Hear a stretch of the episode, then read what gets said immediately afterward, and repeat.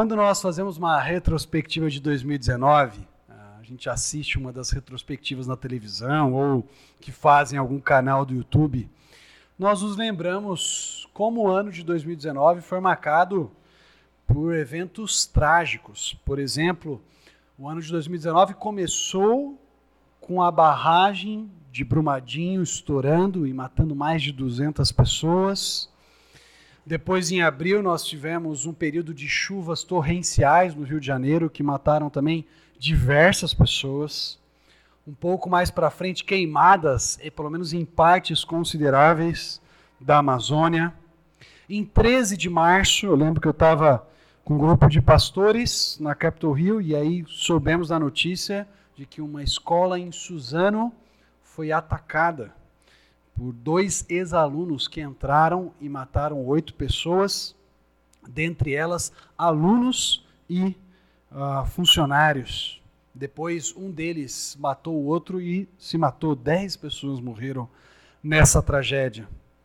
Também foi em 2019 que a simbólica Catedral de Notre-Dame, em Paris, pegou fogo e teve grande parte da sua bela arquitetura queimada, destruída pelo fogo. Políticos trocaram farpa entre si.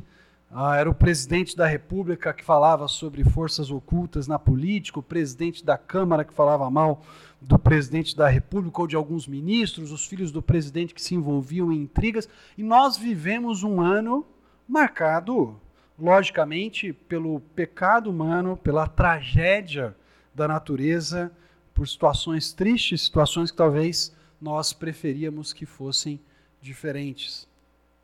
Se não bastasse uh, esses eventos de 2019, nós ainda começamos em 2020 sob uma ameaça de uma guerra.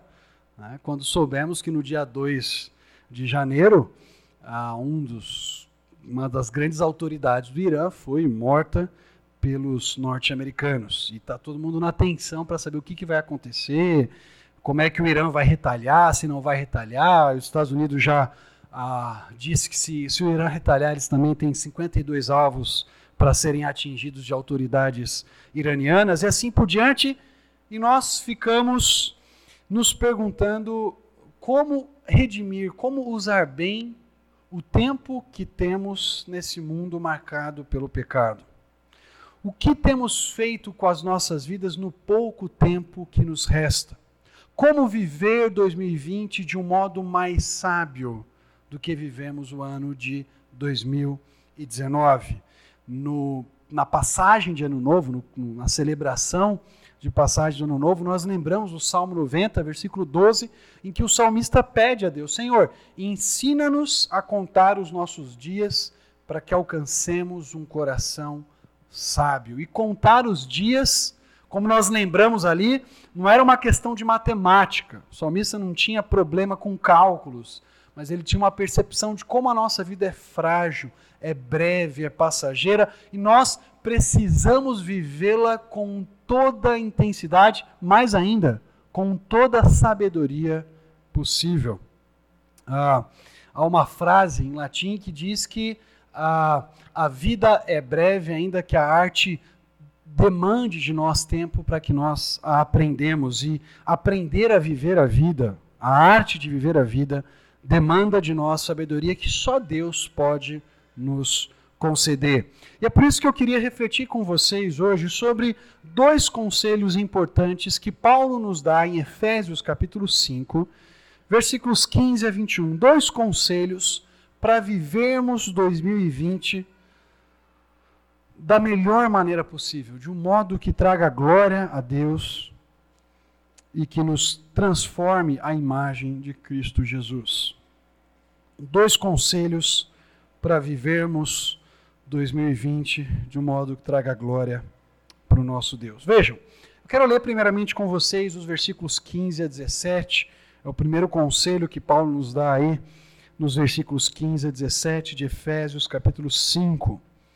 Tenham cuidado com a maneira como vocês vivem que não seja como insensatos, mas como sábios, aproveitando ao máximo cada oportunidade, porque os dias são maus.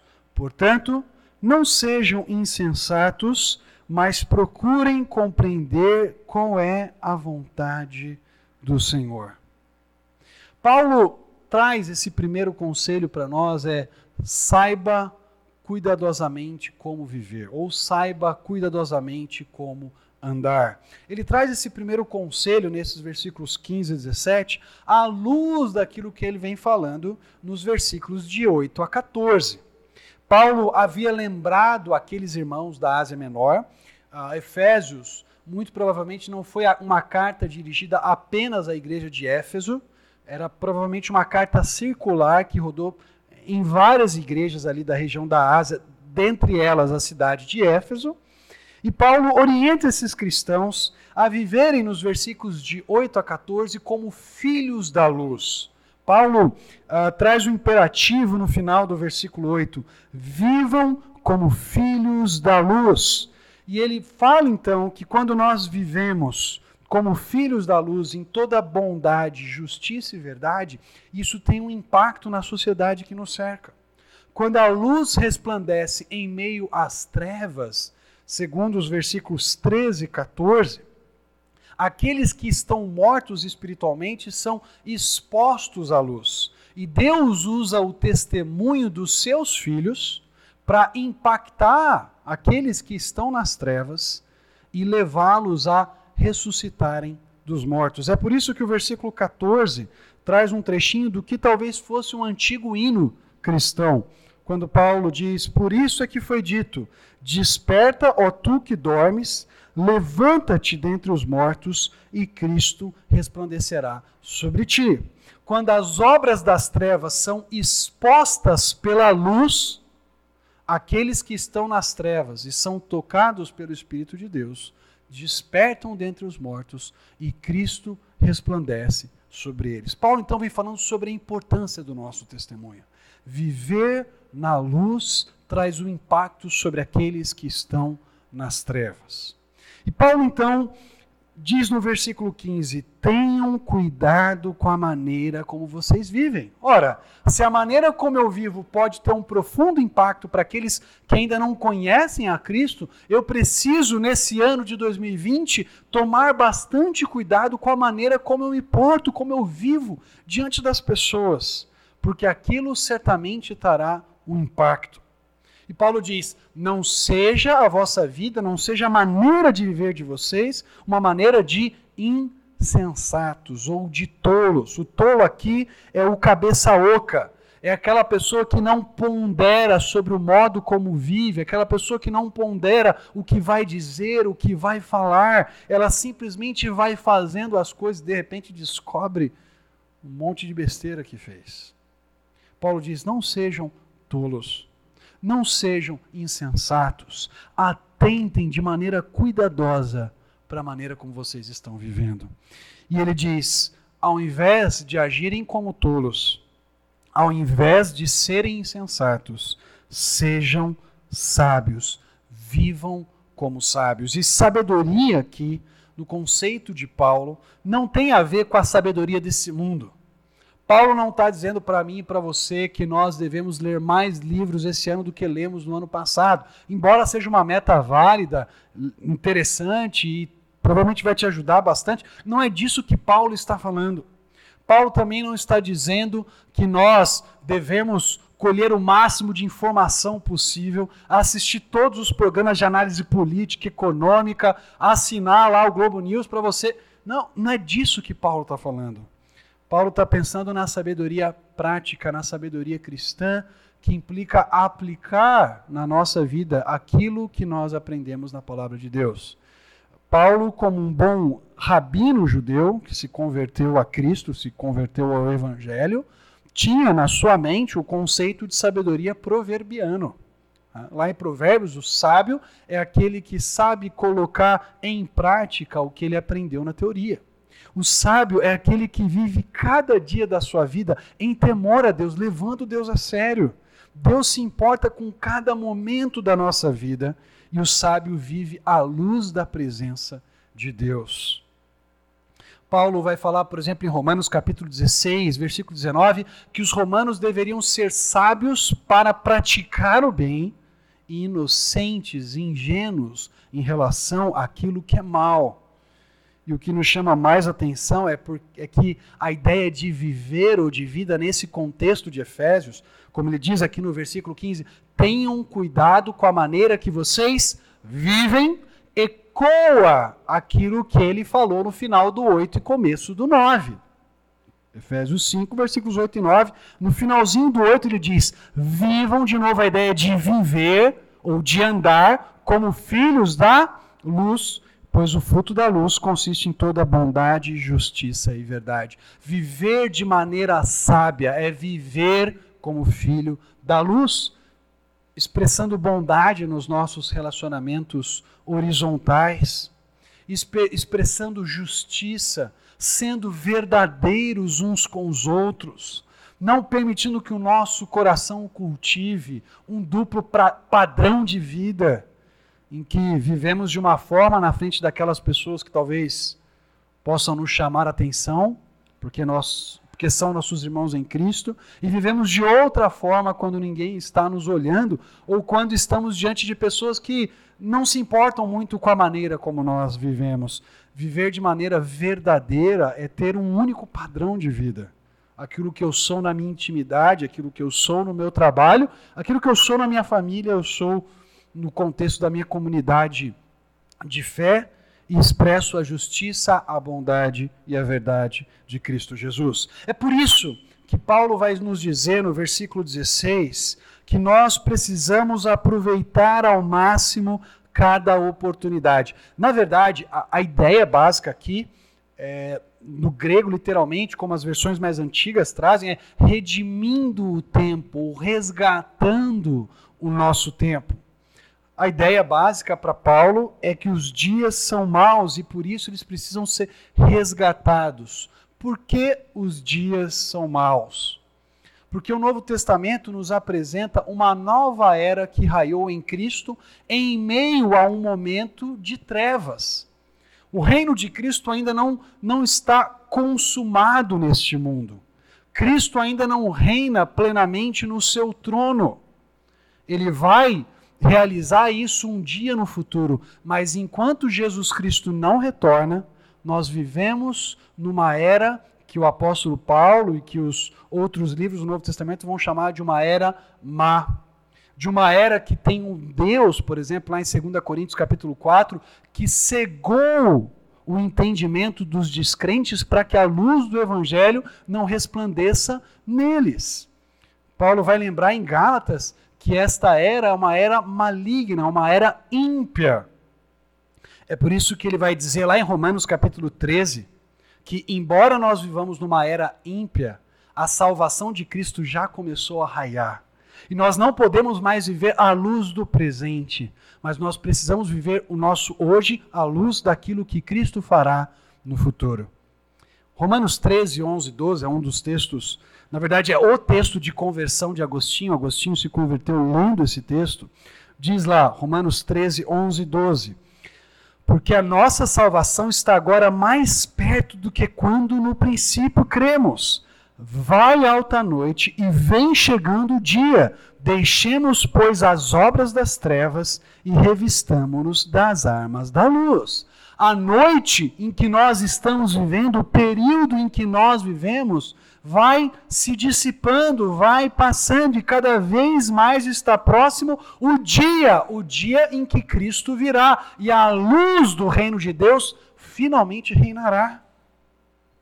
Mas enquanto esse dia, Paulo muitas vezes vai falar sobre o dia de Cristo, ou simplesmente o dia, enquanto esse dia não chega, nós temos que nos despir, abandonar as obras das trevas e nos revestir das armas da luz. Isso é resgatar o tempo, isso é redimir o nosso tempo.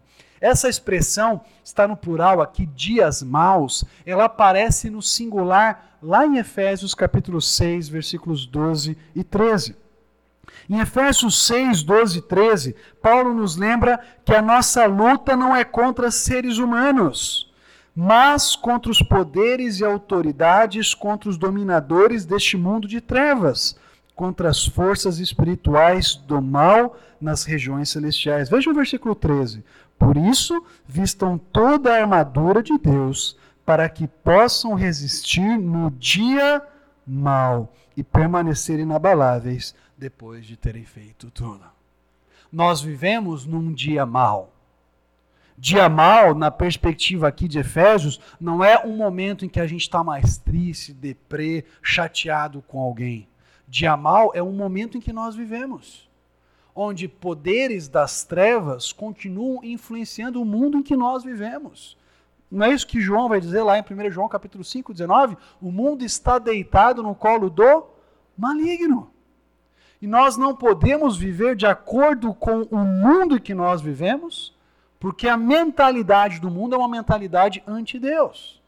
As pessoas que não foram que, ainda não foram alcançadas por Cristo, elas são dominadas por uma forma de pensar que é contrária àquela do evangelho. E nós devemos viver cada dia como se estivéssemos numa batalha. Nós não estamos num piquenique, queridos. Nós não estamos tendo momentos de lazer neste mundo. Nós estamos numa guerra. E é por isso que Paulo vai dizer: vistam toda a armadura de Deus. Ele cita aqui uh, uma série de componentes da armadura de um soldado romano, lembrando que nós precisamos ver uma vida de justiça, de verdade, precisamos calçar no, os nossos pés com o evangelho da paz, precisamos uh, usar a espada do Espírito, que é a palavra de Deus, nós precisamos colocar o capacete da nossa salvação. Só assim nós viveremos esse ano de 2020 de um modo vitorioso em Cristo Jesus. Só assim o nosso ano de 2020 vai ser resgatado, vai ser redimido desses dias maus em que nós vivemos. Porque se nós deixarmos a onda nos levar, nós vamos desperdiçar o precioso tempo que Deus tem nos dado. Jesus Cristo está voltando a qualquer momento. É, é, essa concepção de Paulo também. Os dias são maus, mas as trevas estão se dissipando e logo vem o dia. E nós devemos viver cada dia de 2020. Se é que vamos ter amanhã, não sabemos. À luz da vinda de Jesus. Jesus pode voltar logo depois do culto, agora mesmo na mensagem. Seria maravilhoso. E nós precisamos viver a nossa vida à luz do nosso encontro com Jesus. O que Paulo tem em mente aqui também diz respeito à maneira como nós vivemos diante daqueles que são de fora. Ah, o texto de Efésios e de Colossenses são cartas gêmeas. Elas têm muitas semelhanças, várias ordens ah, são iguais. E lá em Colossenses 4, 5, Paulo dá uma ordem muito semelhante a essa aqui de Efésios 4, é, de Efésios 5,16. Lá em Colossenses 4, 5, Paulo também diz: Sejam sábios no procedimento para com os de fora, resgatem ao máximo todas as oportunidades. Paulo está pensando na nossa sabedoria para com aqueles, de novo, que são de fora. Tanto que na sequência, lá em Colossenses 4, depois do versículo 5, vem o 6, obviamente, e no versículo 6 diz que a nossa palavra tem que ser temperada com sal. Nós devemos tomar cuidado com aquilo que nós dizemos, falamos, conversamos, porque nós precisamos usar o nosso discurso, a nossa fala, de um modo que impacte aqueles que são de fora. Queridos, vamos aproveitar ao máximo cada dia de vida. Não vamos deixar que o ano passe, se ele passar, se Jesus não voltar até o final de 2020, e nós olhemos para trás e pensemos: poxa, como eu desperdicei o meu ano de 2020. Poxa, como eu joguei fora oportunidades de crescer com Deus em 2020. Poxa, eu podia ter conhecido mais a vontade de Deus em 2020 e acabei vivendo de maneiras que o desagradaram, que o desonraram, que o envergonharam. Veja o versículo 17. Portanto, não sejam insensatos, de novo a ênfase aí, mas procurem compreender qual é a vontade de Deus. Viver com sabedoria, queridos, é viver cada dia conhecendo mais o que Deus espera de nós. É viver cada dia mais aplicando a vontade de Deus para as nossas vidas. É interessante que esse verbo que é traduzido aqui como compreender ou como entender a vontade de Deus, ele é usado lá em Romanos capítulo 3, versículo 11, para falar da condição do homem sem Deus. O homem sem Deus, segundo Paulo, é alguém que não entende, é alguém que não busca a Deus. O homem sem Deus não tem entendimento, ele é, ele é incapaz de compreender o que Deus espera dele. Mas eu e você, se fomos alcançados por Cristo Jesus, temos toda a capacidade dada pelo Espírito para entender as Escrituras e aplicar as Escrituras na nossa vida. Quando nós pensamos na expressão vontade de Deus, nós lembramos que ela foi usada diversas vezes por Paulo em outras cartas também. Lembram-se de Romanos 12, versículo 2: E não vos conformeis com este mundo, mas transformai-vos, ou sede transformados, pela renovação da vossa mente, para que experimenteis qual é a boa, perfeita e agradável vontade de Deus. Como é que você experimenta a vontade de Deus? Como é que você entende a vontade de Deus? Não se conformando com este mundo, mas sendo transformado na sua mente, no seu modo de pensar. Vontade de Deus em 1 Tessalonicenses 4, 3 é viver uma vida de pureza sexual, pois esta é a vontade de Deus, a vossa santificação, que vos abstenhais da prostituição ou da imoralidade sexual. A vontade de Deus em 2 Coríntios 8, 5 é cultivar um coração generoso para com a obra de Deus. Paulo diz que os macedônios, lá em 2 Coríntios 8, 5, entregaram-se primeiramente ao Senhor e depois a nós pela vontade de Deus. Há muitas formas de vivermos a vontade de Deus e Deus delimita quais são essas formas na Sua palavra. Você não precisa ficar buscando a vontade de Deus como se ela fosse um mistério oculto. Ela já foi revelada a nós. Ela já está clara nas Escrituras.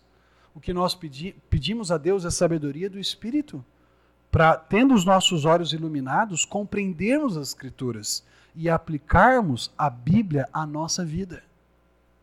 Muito mais do que saber se você deve usar meia azul ou branca para ir para o trabalho, você deve saber qual deve ser a sua maneira de proceder com o seu chefe, como você deve tratar um colega de trabalho, de que modo você vai demonstrar o amor de Cristo? Por exemplo, vivendo de maneira cuidadosa entre os seus familiares, entre os seus colegas de trabalho, no trânsito. Será que se nós fôssemos perguntar para aquelas pessoas que convivem conosco no dia a dia do trabalho, você consegue ver o amor de Cristo na minha vida? O que, que essas pessoas responderiam? Ah, não, você realmente demonstra domínio próprio, paciência, mansidão. Você realmente fala verdades, mas fala essas verdades com amor.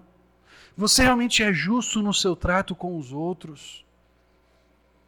Se as pessoas que andam no trânsito ao nosso lado fossem perguntar, aquela pessoa daquele carro ali é, é uma pessoa bondosa?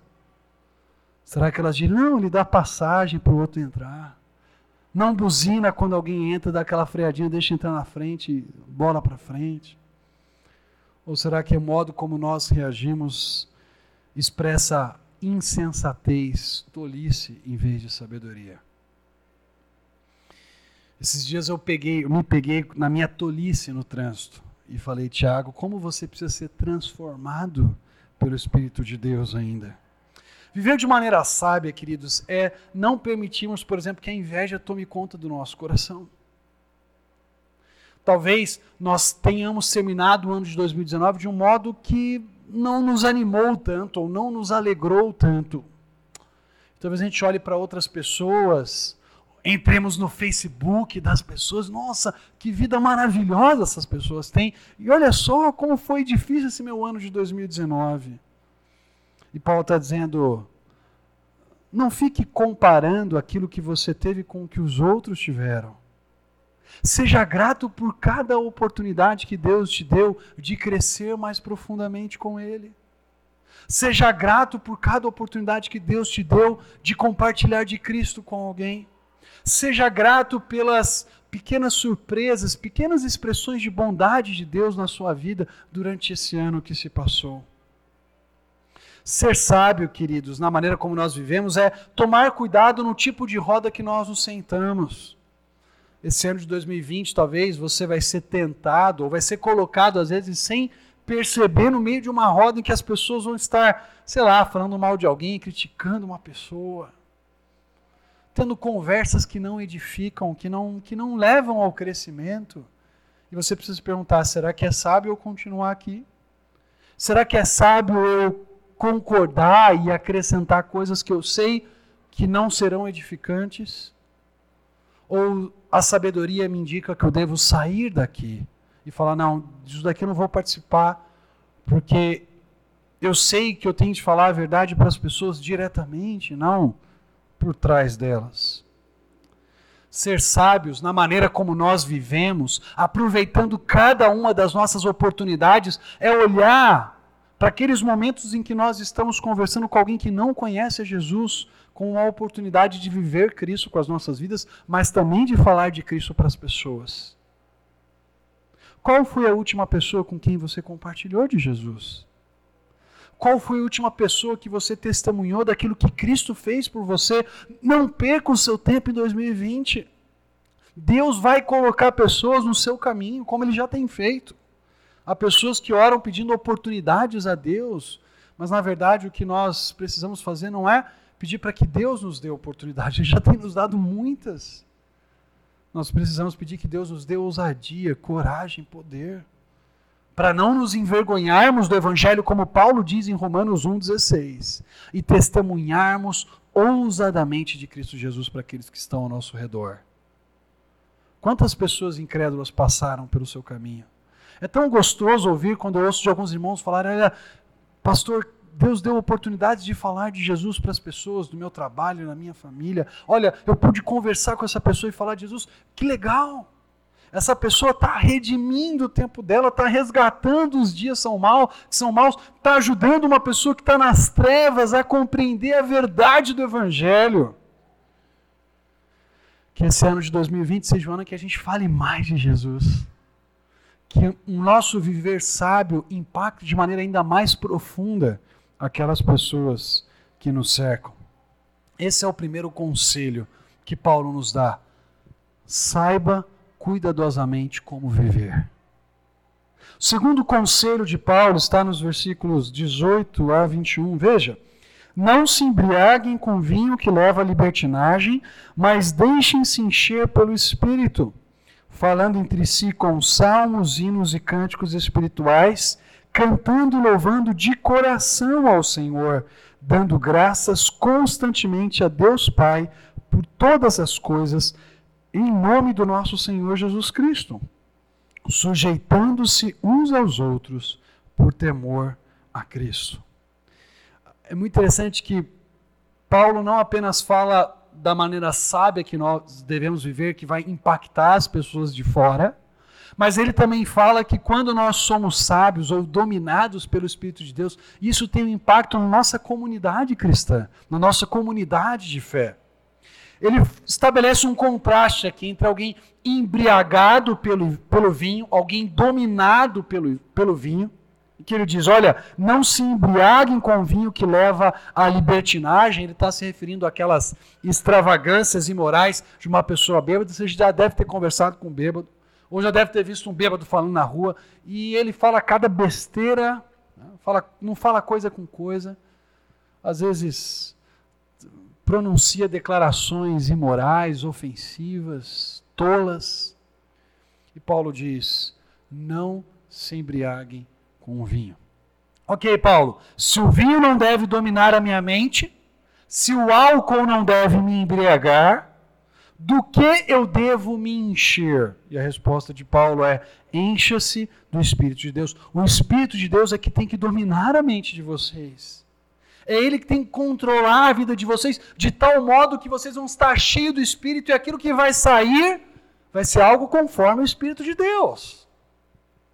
O álcool tem um resultado inevitável na cabeça de alguém que está embriagado e nas ações que essa pessoa pratica. quem está, quem está dominado ou guiado pelo Espírito, cheio do Espírito de Deus, também terá ações que são equivalentes à presença do Espírito na sua vida. E Paulo vai falar um pouco de quais seriam uh, esses frutos da ação do Espírito em nós. Veja, o versículo 19 diz: falando entre si com salmos, hinos e cânticos espirituais, cantando e louvando de coração ao Senhor. Quando nós somos dominados pelo Espírito de Deus, isso gera em nós desejo de cantar isso gera em nós desejo de louvar a Deus, isso, isso nos leva a cantar com toda a força, todo o ânimo, com um coração sincero, quando nos reunimos como um povo de Deus. Paulo está dizendo que uma das evidências de alguém dominado, controlado pelo Espírito, é ter alegria no coração quando canta com o povo de Deus.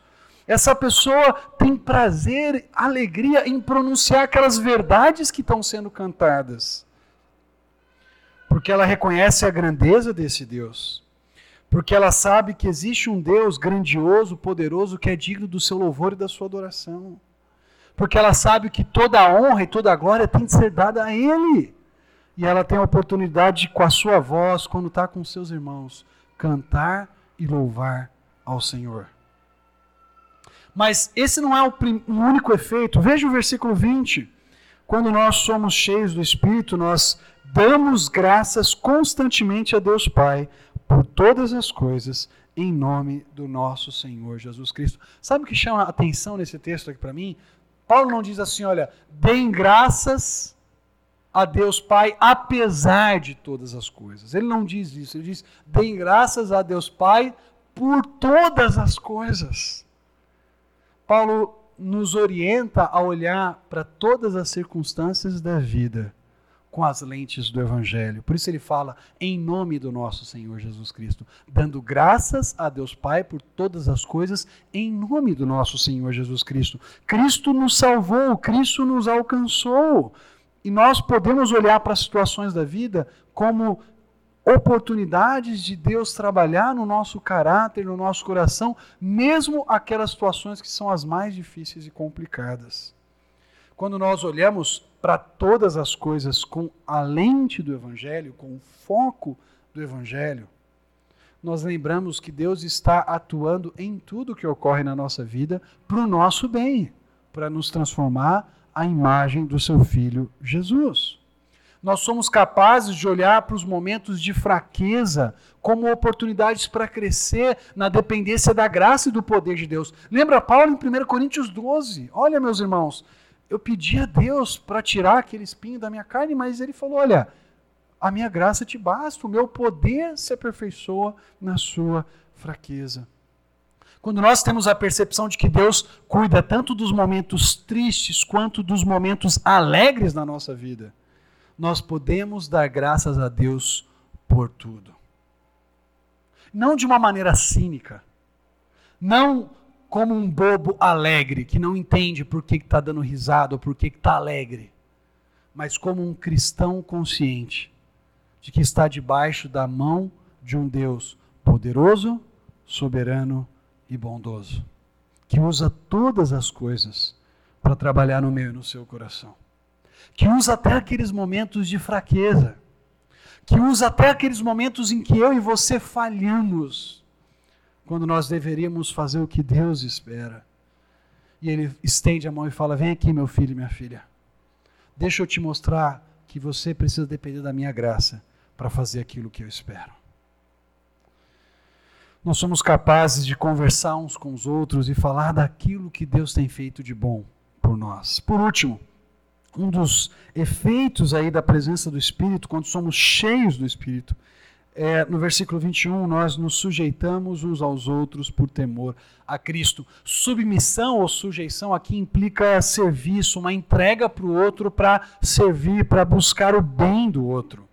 É quando a preocupação com o meu irmão suplanta as minhas preocupações. Quando o outro passa a ser tão importante quanto as minhas questões, os meus problemas e os meus interesses. Lembra de Paulo em Filipenses 2? Olha, tenha cada qual não apenas os seus interesses, mas também os que são dos outros.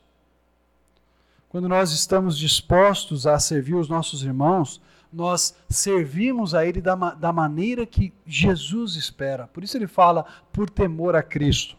Não é servir aos nossos irmãos fazendo tudo o que eles esperam ou fazendo tudo o que lhes agrada, porque às vezes aquilo que lhes é agradável não é aquilo que Cristo deseja de nós. O marido pode dizer para sua esposa: Olha, se você realmente me ama e quer se submeter a mim, então minta quando meu chefe ligar dizendo, dizendo que eu não estou aqui. Mas isso não é submeter-se ao outro por temor a Cristo. É submeter-se ao outro por temor ao outro.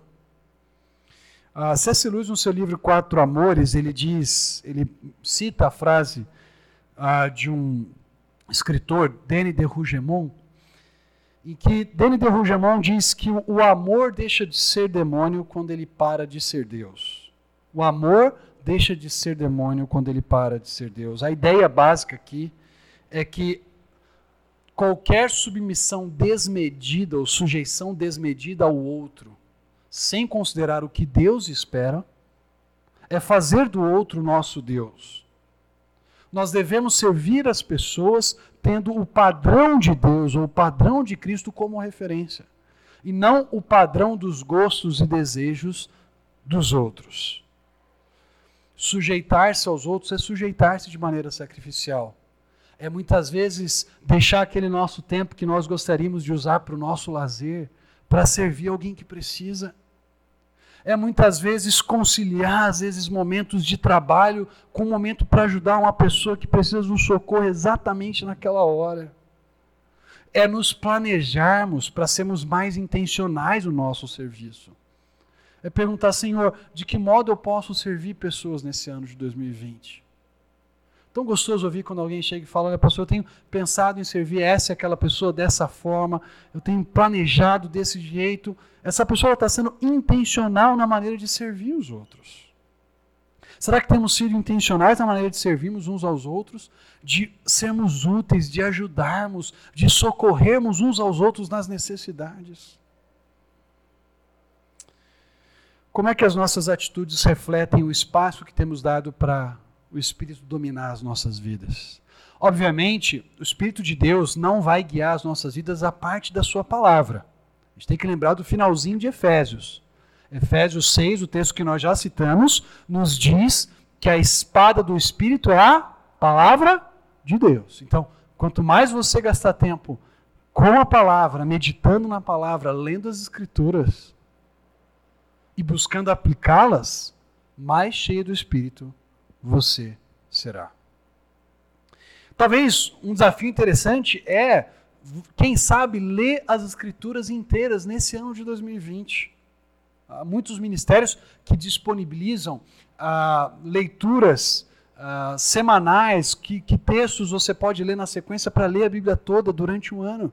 E você conhecer, ter uma visão mais panorâmica das Escrituras durante esse ano de 2020.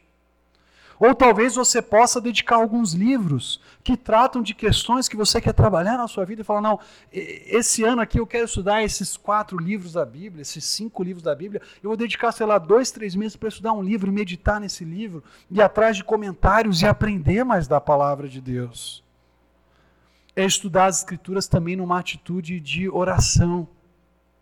Lembra do salmista? Lá no Salmo 119: Abre os meus olhos, Senhor, para que eu contemple as maravilhas da tua lei.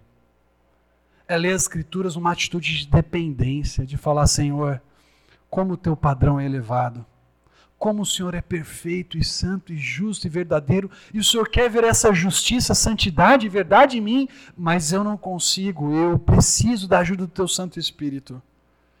Guia-me, capacita-me com o teu Santo Espírito para aplicar essa verdade que eu acabei de aprender nas Escrituras. Quais seriam os efeitos, então, do Espírito habitando em nós, que nós já mencionamos de maneira bem prática? Talvez você deva fazer algumas perguntas. Primeira pergunta que Paulo menciona aqui no versículo 19 é que alguém que está cheio do Espírito é alguém que tem prazer em cantar, em louvar.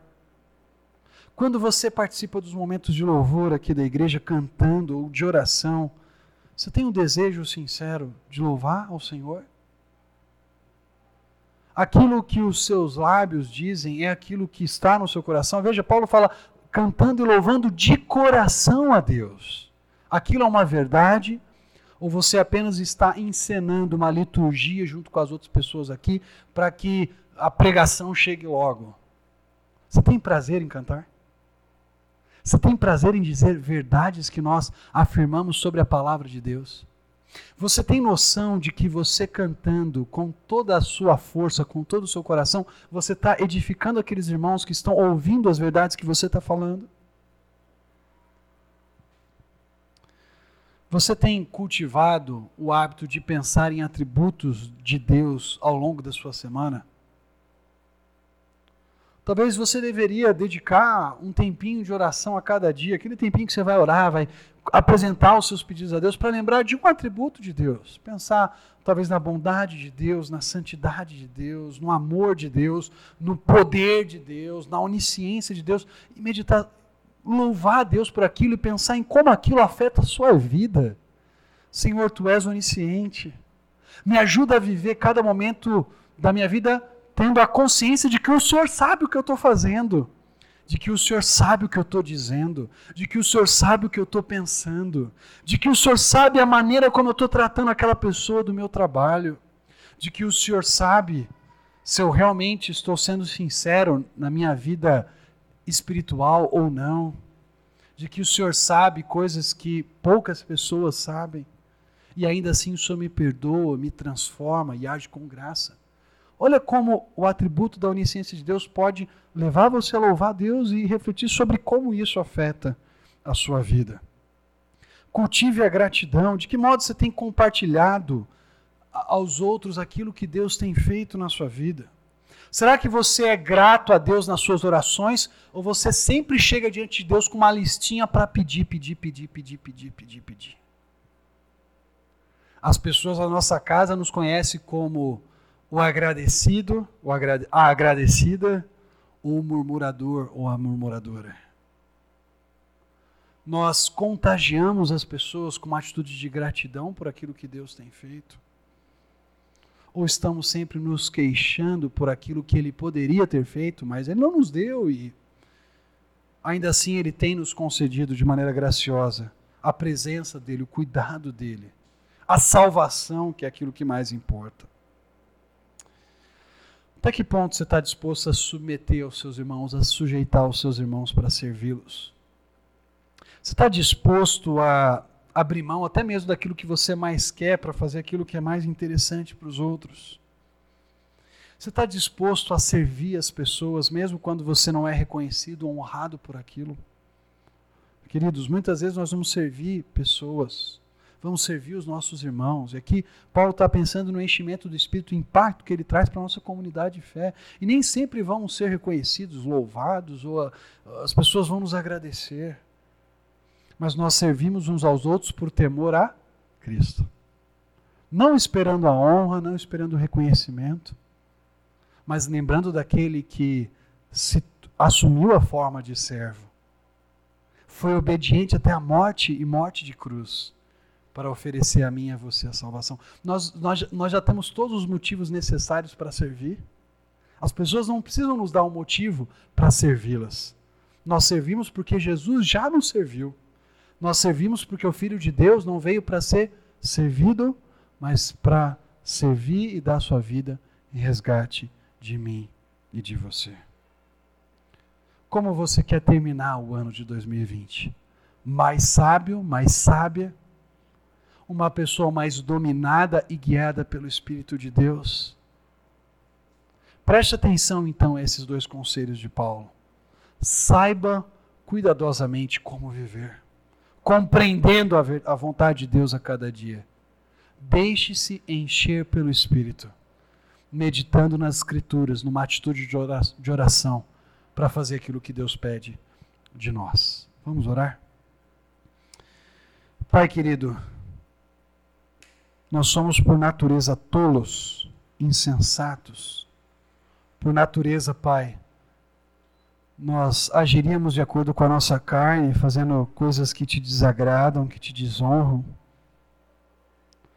mas nós queremos, com a ajuda do Teu Santo Espírito, viver de uma maneira sábia, compreendendo a Tua vontade, redimindo esses dias maus em que nós vivemos, Pai, esses dias onde as trevas ainda imperam, mas aguardamos a luz brilhante, fulgurante de Cristo Jesus quando Ele voltar.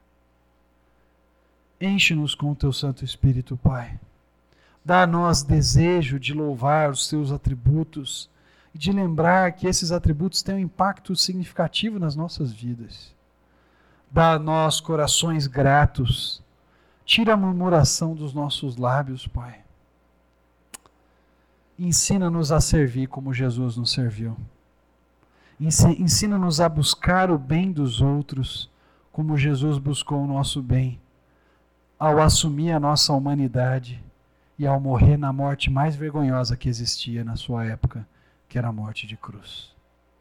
É o que nós oramos, no nome de Cristo Jesus, o servo do Senhor. Amém.